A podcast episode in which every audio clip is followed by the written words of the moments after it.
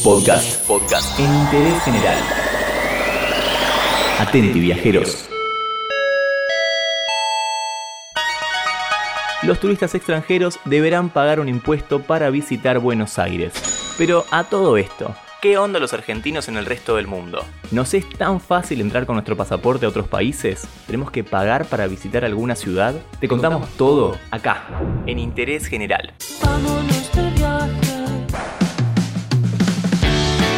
La legislatura porteña sancionó la creación del ente Visit Buenos Aires, el organismo para planificar la promoción de la ciudad como destino turístico y tal como sucede en otras partes del mundo, se va a financiar a través de un impuesto una conocida como tarifa diferencial para los visitantes extranjeros. Desde ahora los turistas extranjeros mayores de 12 años que visiten la ciudad deberán pagar hasta un dólar con 50 por cada noche que pasen en nuestro territorio. La plata, la plata, lo único que le importa a la familia es la plata. Esto es más o menos así. Por ejemplo, los hoteles de 3 estrellas, el turista tiene que pagar 50 centavos de dólar la noche, un dólar para los hoteles de 4 estrellas y un dólar 50 para los de 5 estrellas. Mientras tanto, los alquileres temporarios van a tributar los 0,75 dólares y los cruceros 1 dólar.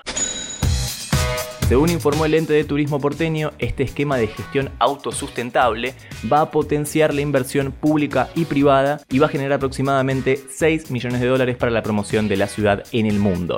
Esto cae justo porque un reciente informe de Euromonitor dejó a Buenos Aires como la ciudad más visitada de Sudamérica y la segunda más visitada de Latinoamérica. Bien ahí.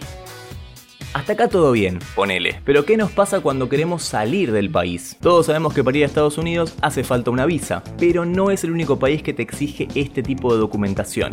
Cada país tiene una categoría diferente de visa. Tiene tres variables. La visa tradicional, o sea, la que tramitamos para ir a Estados Unidos. La visa al llegar, esa que podés tramitar cuando llegás al país en el mismo aeropuerto. Y la e-visa, que no tiene nada que ver con la ciudad. La primera de ellas es la que se accede a través de un trámite en el consulado o embajada del país que querés visitar. Y es importante tenerlo en cuenta ya que no vas a poder entrar al país sin realizar este trámite.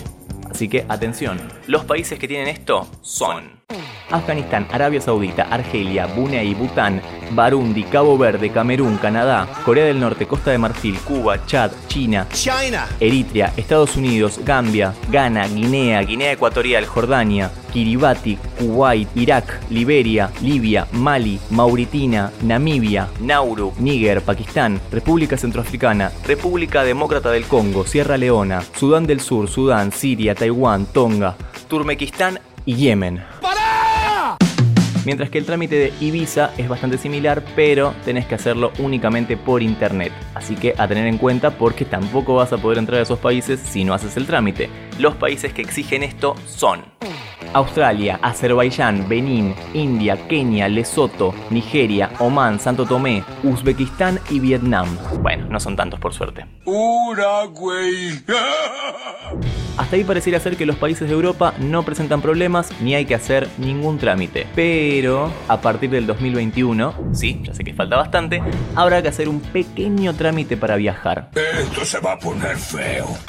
Argentina integra la lista de 15 países de América Latina cuyos ciudadanos, a partir del 2021, deberán pagar un permiso de 7 euros para ingresar o hacer una escala a alguna nación perteneciente a la Unión Europea. Este permiso va a tener una validez de 3 años y tendrá que realizarse a través del Sistema Europeo de Información y Autorización de Viajes. El trámite es online y en caso de ser aprobado va a permitirnos transitar y permanecer en las 26 naciones que integran la Unión Europea por un plazo de 90 días y solo se debe hacer una vez indicando el país de ingreso. Además, los viajeros deberán completar algunos datos como los países que van a recorrer, si tienen algún familiar en Europa, los datos personales, estudios realizados, empleo y un cuestionario de seguridad.